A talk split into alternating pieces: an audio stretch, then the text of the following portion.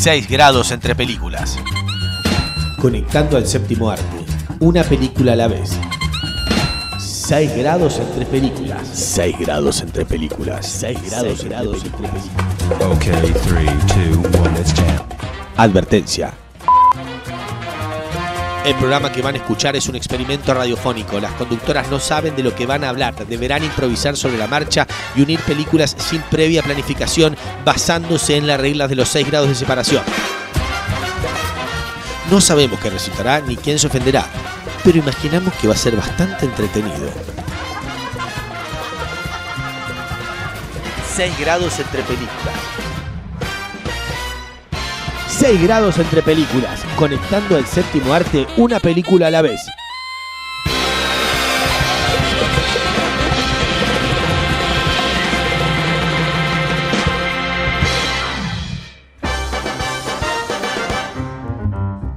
Hola, ¿qué tal? Y bienvenidos a un nuevo episodio de este podcast que hemos dado en llamar 6 grados entre películas, un experimento juego radial en el que nos proponemos conectar, corroborar, mejor dicho, que entre todas las películas hay 6 grados de separación. Ay, Está conmigo la señorita Laura Valle, ¿cómo le va? muy bien. ¿Y usted? Bien, aquí eh, tratando de corregir mi, mi, eh, mi distancia con el micrófono. ¿Te, te, te gusta mucho el micrófono? ¿Te gusta Me gusta sentirlo? acercarme, me gusta sentirlo cerca. Wow, wow. Y también tenemos que agradecer al atareado señor Martín Gallo que está ahí del otro lado. Detrás de la luz. ¿Cómo, le va? ¿Están todo bien? Sí, muy Y bien. trate de no comérselo al micrófono, déjeselo para Epa. la gente que sigue. Bueno, listo. Yo Es como tener eh, a un eh, Louis C.K. que no ha, abusado de ninguna mujer. Por eh, suerte, ¿eh? Tiene Qué el bueno que confíen en mí así de esa Sí, manera. no, no. De verdad, lo podemos Ta- confirmar. Estamos confiados de que no nos vas a tocar. Eh, me quedo tranquila, pero también es decir, tiene el nivel de fama ya que nos está Sí, sí, superando. Ustedes googleen quién es Martín Gallo y van a ver. El nuevo. No soy que canta cumbia, quiero aclarar porque hay uno que canta cumbia. Ah, no. ¿Sabes No qué? sé Ah, si no, pará. eso, de media Me-. Me- no me quiero olvidar de esto, es Ajá. muy importante. Yo tengo una conocida que tiene una amiga y yo el otro día me confundí que se llama Martina Gallo. ¿Me estás cargando? Los No. 6 grados de separación también están entre las personas. Pero ahí estamos a dos nada más, a uno ¿Sí? solo. Porque Nada. ella tiene una amiga. Para mí que alguien se subió al DeLorean y hizo un cambio en el tiempo y crearon una Martina Gallo porque para mí es la un, doppelganger. un- un universo paralelo. Me gustaría conocerla para ver si es que cuando Mero conoce su hermana gemela, ¿viste? Me- que no sé ay, Sí. Oiga, qué linda es usted. Hace que Dame Edna parezca hombre. Oh, gracias. Oh, y tú también, amor. Mientras Martín busca su doble femenina, nosotros vamos a cumplir con la tarea de este programa, que es conectar exactamente dos películas con otras cuatro entre medio para corroborar que hay seis grados de separación. Ya lo dije y lo repetí nueve veces. No voy a explicar otra vez todo el juego. Vayan al episodio 1 si no lo escucharon. Este es el episodio número 9 y en él nos hemos desafiado a conectar. Acá eh, tiene como un agregado, porque la última no es una última, es un conjunto. Así que ya ya cada día es más complicado. Eh, vamos a conectar la última película del señor Pedro Almodóvar, Julieta, con El Resplandor y el documental que se desprende de esta película titulado Room eh, 237 o Habitación 237. Two, o- three, seven. Sí, no tenía ganas de, de mostrar qué bien que sé inglés, pero Ah, bueno. ya. Nada, te lo dejé a vos porque vos sos mi traductor oficial, me hablas en francés también. Yes, oui, oui. Eh, pedazo de soquetes. Bueno, muy bien, muy bien.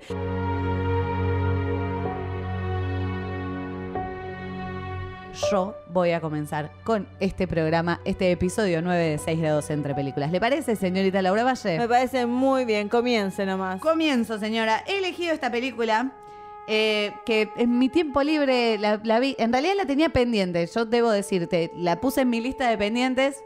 Es una película del 2016, así que ya te- tengo como un año y medio de pendiente. Y este tiempo que estuve en casa mirando el techo, dije, ah, mira, está ahí en el on demand esperándome. Le es el play. equivalente, mirar el techo, mirarla de hermoso. No, no, Ah, no, no, no, no, chiste, no, no, no. A ver, eh, debo confesarme, eh, muy fan de las películas de Almodóvar. Algunas te dejan como una sensación bastante extraña, otras re- re- directamente no me gustan, pero siempre como que me obligo a verlas todas. Así que dije, eh, ¿cómo voy a dejar pendiente Julieta? No entendía bien, había un cartel con dos chicas que mucho no se parecen, pero que eventualmente vamos a descubrir que hacen del mismo personaje. ¿Julieta? No me lo puedo creer. ¿Julieta? Madre mía. Las dos que vemos, que son eh, las señoras, eh, esperen que estamos a, oscuras, ¿eh? Adriana Ugarte y Emma Suárez, las dos son Julieta. La primera es Julieta en los años 80 y la segunda es Julieta en la actualidad, que vendría siendo eh, nuestro año 2016, el año de Almodóvar. Esta película va a tener como siempre mujeres protagonistas, va a tratar otra vez de esa relación madre-hija, otra vez de las madres, otra vez de la culpa. Son temas recurrentes en la Algo filmografía. tiene con la madre. Sí, sí, tiene, tiene como asuntos no resueltos. Al principio eras muy guarro, Mamá, eran los 80, ¿cómo que era muy guarro? eras muy guarro. Y- Y yo no me gustaban, yo me sabes tú que me gustan las cosas Pero muy ya- ordenadas. ¿Y ahora, ¿Y ahora se va a convertir usted en una crítica de las películas de su hijo? No, Pero si usted no las veía las películas, mamá. no. Ya lo habíamos visto en varias películas de él. Obviamente las películas de él van cambiando con el tiempo. Lo que se le dice es que Julieta es mucho más sobria que eso. Si vamos a comparar Julieta con sus películas de los 80, pero es un, es un chiste esta película, de lo relax. sencilla que es. Chill out. Siempre las películas de Almodóvar eran, las de los 80 son eh, la locura del Morocco y la locura de los 80 en España, están plasmados en las películas. Eh, su uso de los ambientes y del color se mantiene. Hay unas casas que yo siempre quiero vivir en las casas que elige como, como locaciones Almodóvar porque me encantan, con esos colores completamente saturados. Yo he perseguido casi siempre el color de las películas de mi infancia, que eran colores muy saturados y que no se parecían a los de la vida y a mí no me importaba porque el cine me parecía que era algo más que la vida. Eh, esta historia de Julieta en realidad está basada en tres cuentos de Alice Munro y la rodó en Sevilla, Galicia y Madrid. Su idea original era, como el señor Woody Allen se despegó de Nueva York y se fue a España en un momento. Bueno, Almodóvar. Pedro Almodóvar quería hacer esta película hablada en inglés originalmente y quería filmarla en Nueva York. Obviamente las cosas no se le dieron a Pedrito y terminó rodándola en Sevilla, Galicia y Madrid. Los cuentos en los que está inspirada son Destino, Pronto y Silencio, esos son los títulos de los tres cuentos en los que se, basó, imagínense que los mezcló bastante. Y vamos a conocer la lucha de una madre por sobrevivir al abandono de su hija. Acá vamos a conocer a Julieta joven, se sube a un tren un día, conoce un hombre de pura casualidad, tiene una aventura con ese hombre en el tren y después le lleva una carta de este hombre que le invita a ir a su casa. Viven en diferentes lugares, muy alejados, los dos en España, pero él es un pescador en un pueblo de pescadores. Ella toma esa carta como una invitación sabiendo que él le había dicho que estaba casado y que su mujer estaba en coma. Siempre hay una cosa con la Ay, gente en coma. Ella va a ir hasta la casa de él, lo va a conocer y le va a decir que de esa noche del tren quedó embarazada.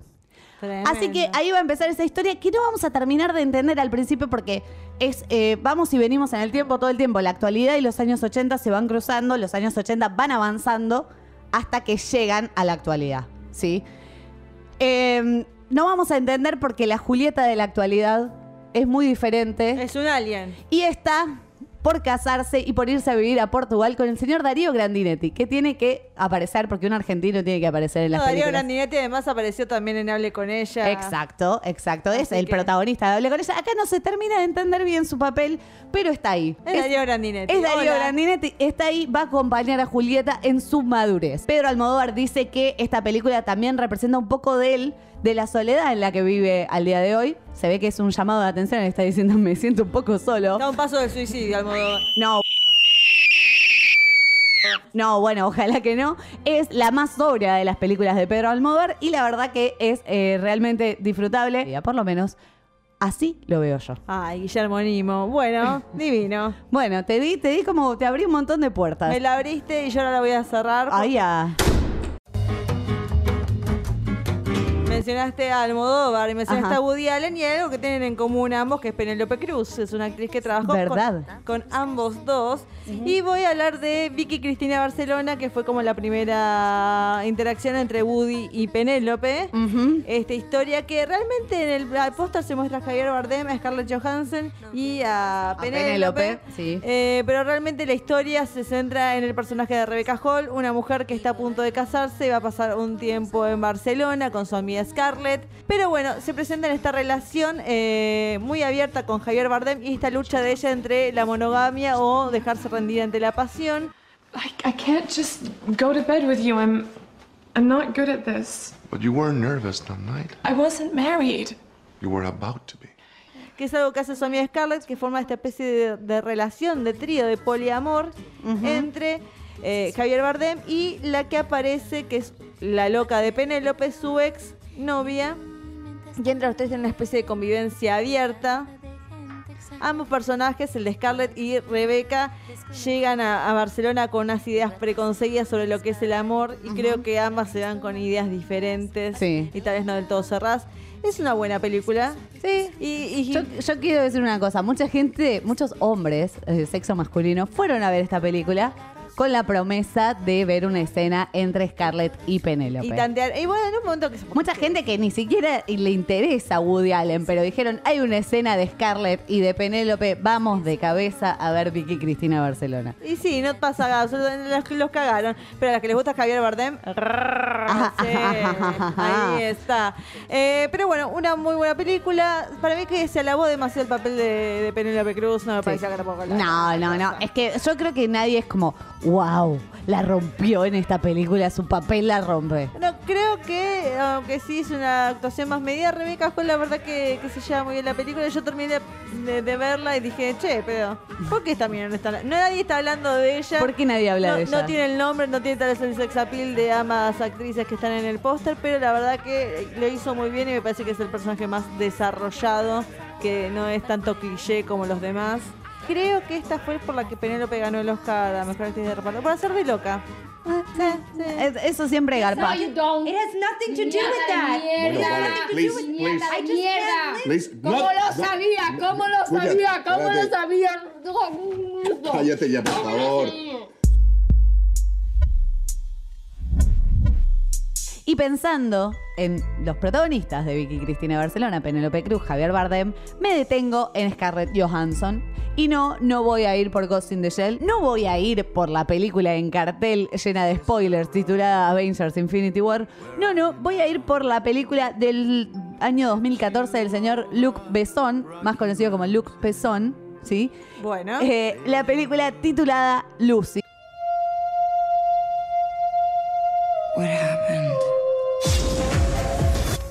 What did you do to my stomach? What's going on? ¿sí? en la que ella es la protagonista absoluta, que para mí parte de una idea genial y va desbarrancando a medida que avanza la película.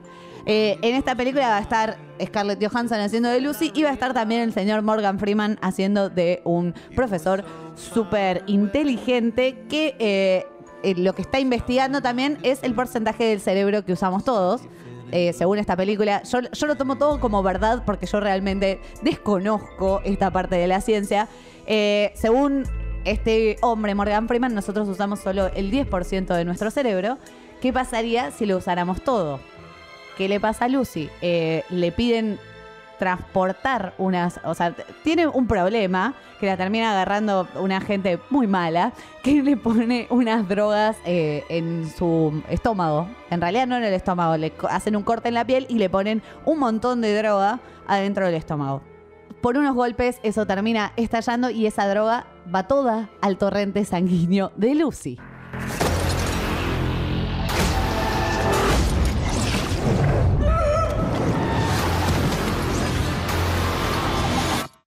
Hospital now. Somebody put a bag of drugs inside me. I need you to take it out. It's leaking. ¿Qué hace esa droga? Hace que Lucy de a poco empiece a usar más porcentaje de su cerebro. Entonces puede hacer cosas que nosotros jamás imaginamos. Puede eh, hablarte telepáticamente, puede modificar su aspecto, o sea, puede cambiar su color de ojos, su color de pelo, todo, solo por pensarlo, porque ese poder tiene el cerebro hasta que llegue al 100% y ya, bueno, Luke Besson, no sé qué fumó antes de hacer esta película, pero bueno. Varias cosas. Eh, algo habrá consumido Luke Besson porque se, se va como bastante al carajo. Pero bueno, eh, la película te mantiene como, wow, ¿qué va a pasar? Wow, quiero esa droga, vamos a probar. Ay, Sol, ¿cómo y te bueno, las drogas? pero un, de- la película de, mm, de este hombre que toma la pastilla y que se vuelve muy inteligente. La de Bradley Cooper. Ahí está. Limitless. Bueno, es más o menos, es esa droga la que ella tiene, pero ella la tiene como un montón. Y sin querer la consume toda. Y tiene recuerdos de toda su vida desde el momento en el que nació. Tiene ese recuerdo, ¿entendés? Porque eso te hace, porque lo tenemos ahí, pero no lo usamos. I have no idea. All this knowledge, you can unlock secrets that go beyond our universe. I'm not even sure that mankind is ready for it. It's like all things that make me human are fading away. Terrible, Lucy. Queremos usar, vos, después de ver esa película, ¿te querés convertirte en pendrive? no le spoilees a la gente. Si ya no la vieron, dale. ¿Querés Sí, convertirte no, en- no, no me quiero convertir en pendrive. No, realmente no. Bueno. Hasta el 50% del cerebro me parece que está bien.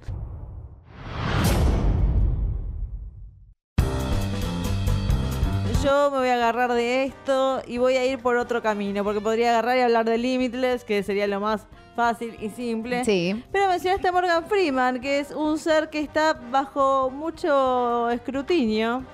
Mirá que Al día de la fecha, sí, sí. Al día de la fecha. Es noticia, Morgan. Es otro más que cayó, otro más que cayó. en Nadie pensaba que Dios podía ser un abusador. La Pero bueno. voz de Dios, la verdad, ha querido levantar faldas de mujeres, ha hecho comentarios inapropiados. Misóginos, tal vez. Exactamente. Y yo voy a agarrarme de eso, voy a agarrar de la red de, de todos estos hombres que están cayendo. sí. Me voy a agarrar de Kevin Spacey.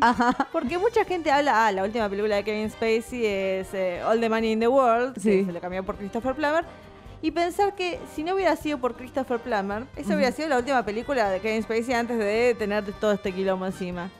Pero la película con la que termina su carrera profesional es la película Nueve Vidas, Nine Sí. Lives, que es una película donde Kevin Spacey tomó la decisión, antes de saber que su carrera estaba por terminar, dijo, voy a hacer la película donde yo eh, me convierto en un gato que habla.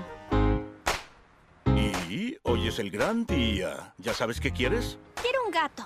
Nuestro edificio no acepta mascotas. Eres dueño del edificio. Una película que cuando yo vi el trailer dije, ¿por qué? ¿Por qué Kevin Spacey? ¿Qué necesidad? Claro, había? en la película que para nosotros se llamó Mi papá es un gato. Mi papá es un gato. También podría ser con Franchella, mi papá. A mi papá le gustan los gatos. A comerla. ¿Eh? También po- podría ser una película de Olmedo y Porceles. Qué hermosa remake sería esa. Pero bueno, me, me hiciste acordar eso, pensar, bueno, Morgan Freeman últimamente venía haciendo películas bastante pedorras, así que su carrera tampoco está en tanto en auge como en otros años. Y Kevin, la verdad que la terminó muy mal. Por- Porque decir, "Ju- encima estaba haciendo House of Cards, o sea, no Sí. había necesidad de esta película. No, no, no, no. Sin embargo, él sintió la necesidad, de quiero hacer una película donde soy un gato que habla. Mi papá es un gato. Ese gato es muy raro. Sube. Demuestra que eres humano. Bueno, entonces venimos de Julieta, seguimos por Vicky Cristina Barcelona, Lucy, muchas mujeres en, en- en los Bien. tres primeros puestos de Girl seis lados power, entre películas, hasta que saltamos a Mi papá es un gato, hicimos ¡fum! saltamos Yo a quería papá es un abarcar gato. Mi papá es un gato. Me parece muy bien, es un lugar excelente para agarrar Mi papá es un gato. Eh, podría irme con hombres que se transforman en animales, lo que pasa es que no me acuerdo cómo se llama la película de El padre que se transforma en perro, pero me parece que es la misma Ah, es una de para televisión, esa Sí, es la misma idea que esta película. Así que no, voy a ir por otra cosa. Voy a ir por una película que no, no puedo dejar de ver cuando la dan. Y es malísima, chicos. Eh, eh, mi papá es un gato. Kevin Spacey comparte cartel con la señorita Jennifer Garner. Bueno, pero eh, Jennifer Garner, aparte de hacer Electra, hizo la película Si tuviera 30. Porque sí. Es buenísima. Porque sí, porque había que hacer la versión femenina de eh, Quisiera ser grande y decidieron hacer Si tuviera 30. Que me parece... eh, Acá hay, hay un cambio, ¿no? Porque ella pide el deseo, ella tiene 13 años, vive en los años 80 y quiere tener 30. Y no es que los se levanta el otro día, tiene 30 y está todo igual. Pasaron 30 años y no te enteraste. Es como bastante, bastante más fuerte esto. Something really freaky is happening here. I slept in an apartment I've never seen before. There was a naked man in my shower and I saw his... la otra que, que la madre cree que su hijo desapareció. Acá Jennifer Garner eh, Pasaron 30 años y te los perdiste, flaca. ¿Por qué to- tomaste ese deseo ridículo en esa fiesta en la que bailabas Madonna y tenías algodones puestos en tu pequeño corpiño de niña de 13 años? Pero esta película está protagonizada por Jennifer Garner y es una película que cada vez que está ahí no la puedo dejar de ver. Eh, es un placer culposo si tuviera 30, sí, es un placer culposo si tuviera 30, pero si está, yo la miro, sobre todo eh, cuando crece su amiguito gordito. Y es el señor Mark Ruffalo.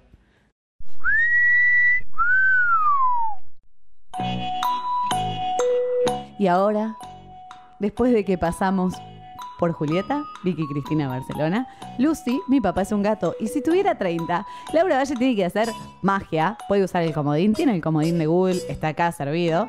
Puede usarlo, pero tiene que llegar de si tuviera 30 a El Resplandor y Room Through. No voy a hablar en inglés, 237.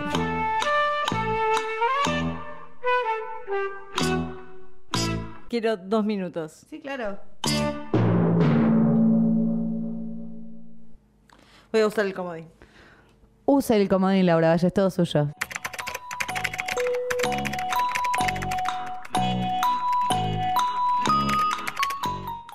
Bueno, me da mucha bronca, ¿eh? No, no quería hacer esto, pero acá está. Eh, Jennifer Garner actuó en Atrápame si puedes. Sí. Esta película está protagonizada por Leonardo DiCaprio, que hizo The Departed con el señor Jack Nicholson, que está protagonizando la película que voy a hablar el día de hoy, que es The Shining, dirigida por el señor Stanley Kubrick. Ajá. Peliculón eh, de los años 70. Esta Miedo adaptación- medio a mí, Esta ¿eh? adaptación de Stephen King, eh, que se la jugó porque iba totalmente en contra de lo que era el libro, la adaptación. No fue muy, muy bien recibida por la crítica. eh, se, había, hay muchas menciones al respecto. Stephen King lo odiaba. Pero Sí. con el paso de los años se transformó en un clásico de culto a tal punto que, y esto es lo que realmente quería hablar el día de hoy, se creó este documental llamado Habitación 237. And he's trying to tell us several stories that appear to be separate, but actually are not. Este documental que se basa solamente en la idea de agarrar un grupo de personas que vieron eh, El Resplandor y se obsesionaron tanto con la idea, con lo que, los significados ocultos que podía llegar a tener. Él dejó plantada en la película diferentes mensajes escondidos y la idea de encontrarlos cada uno. Bueno, es básicamente eso, eh, agarrar el testimonio de estas personas y si ni siquiera mostrarles las caras, no hay necesidad usar imágenes de películas de Stanley Kubrick para representar lo que ellos están diciendo y mostrarte en El Resplandor diferentes escenas donde se demuestra esto. Bueno, el comienzo de esta película lo que te aclaran es eh, ni el director, ni la productora, ni nadie es- avala estos comentarios, simplemente es los muestra. La idea de que como una película te puede cambiar la vida, como una historia no termina cuando terminan los créditos, sino que se queda en uno, al punto que puede durar para siempre.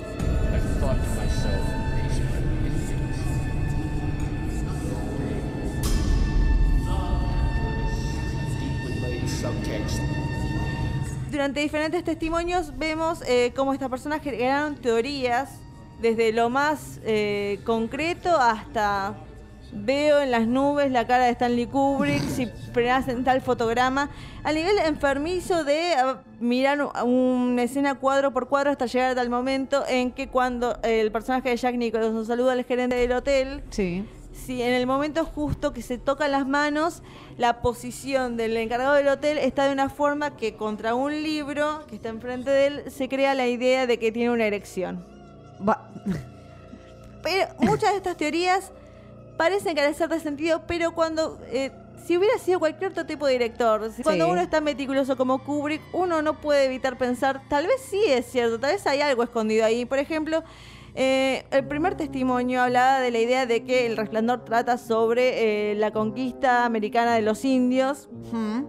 En una parte se muestra una lata que tiene una figura india. Sí. Que aparece en la parte de atrás de la cabeza de Jack Nicholson. Sí. Y y dice, bueno, pero eso lo puede haber puesto la gente de, de arte como por los colores. Sí. Pero hay una foto de Stanley Kubrick él mismo posicionando las latas en ese lugar. Mm. Al mismo tiempo tenemos otra escena donde Jack Nicholson está leyendo una revista justo cuando está por tener su entrevista. No sé si alabar más al director o a la persona que descubrió que Jack Nicholson en realidad lo que está leyendo es una revista Playgirl. Una revista Playgirl es como Playboy pero para las mujeres. Ajá. Es muy raro que en un hotel tenga una Playgirl. Es muy Sí. raro que un hombre esté leyendo esa revista. Y la tapa de esa revista trata sobre la fiesta de fin de año. Que justamente, para los que vieron El Resplandor, Sí. la- hay una fiesta importante Sí, por la cual se hotel, genera sí. todo esto. Y también hay un artículo sobre abuso de menores. En No la es- revista esa. ¿No es interesante eso? ¿No te da a entender cierta cosa? Porque algo que se menciona en la película es la idea de que el personaje de Jack Nicholson le ha pegado a su hijo. Sí. Y como que ahí te agrega otro tono. ¿Y si fue abusado también sexualmente? Puede ser.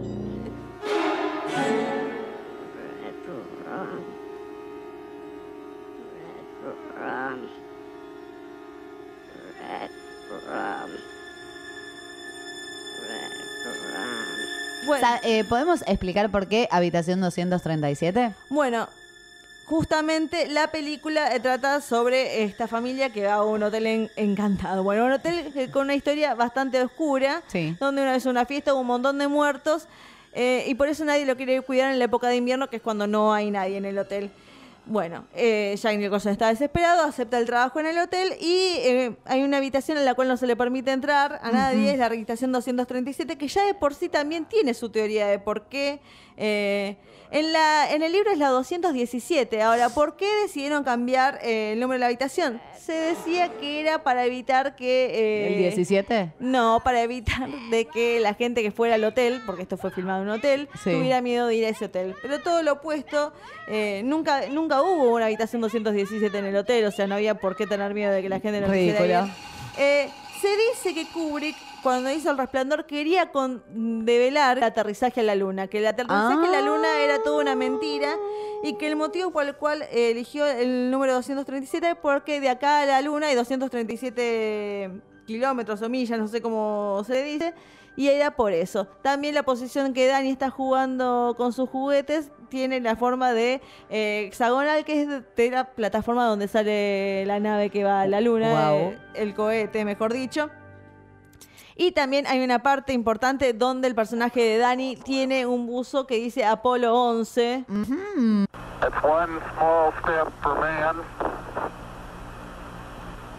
one giant leap for man. Me, me gustan estas teorías conspirativas, me encantan. La pasión de una persona al ver una película es llevar al punto de analizarla hasta el hartazgo y también el increíble detalle que puede hacer un director. Stanley Kubrick se dice que se obsesionó tanto con la idea de, de- de mejorar su película. Venía de Barry Lyndon, que era una película bastante tediosa. Sí, sí. Y empezó a investigar sobre los mensajes subliminales. Leyó un libro sobre la publicidad y cómo las marcas creaban mensajes subliminales para Sí. convencer a la gente a hacer cosas, me- mensajes de sexo en una bebida y demás. Y fue a estas oficinas y habló con ellos. Y uno se pone a pensar, ¿qué habrá investigado? ¿Qué habrá leído? ¿Qué habrá preguntado como para agregarlo en su película? Extraño. Lo hemos conseguido una vez más en este episodio 9. Hemos conectado Julieta con El Resplandor y la habitación 237. Una maravilla, parecía imposible de llegar, pero se llegó. Se llegó, pasamos por mi papá es un gato y llegamos igual, Laura Valle. Así Mi que papá es un gato. la felicito por eso, Laura Valle. Gracias por estar ahí. A usted. Eh, Nos escuchamos en el próximo episodio y sepan que entre las películas hay 6 grados de separación, pero entre nosotros hay solo uno. ¡Adiós!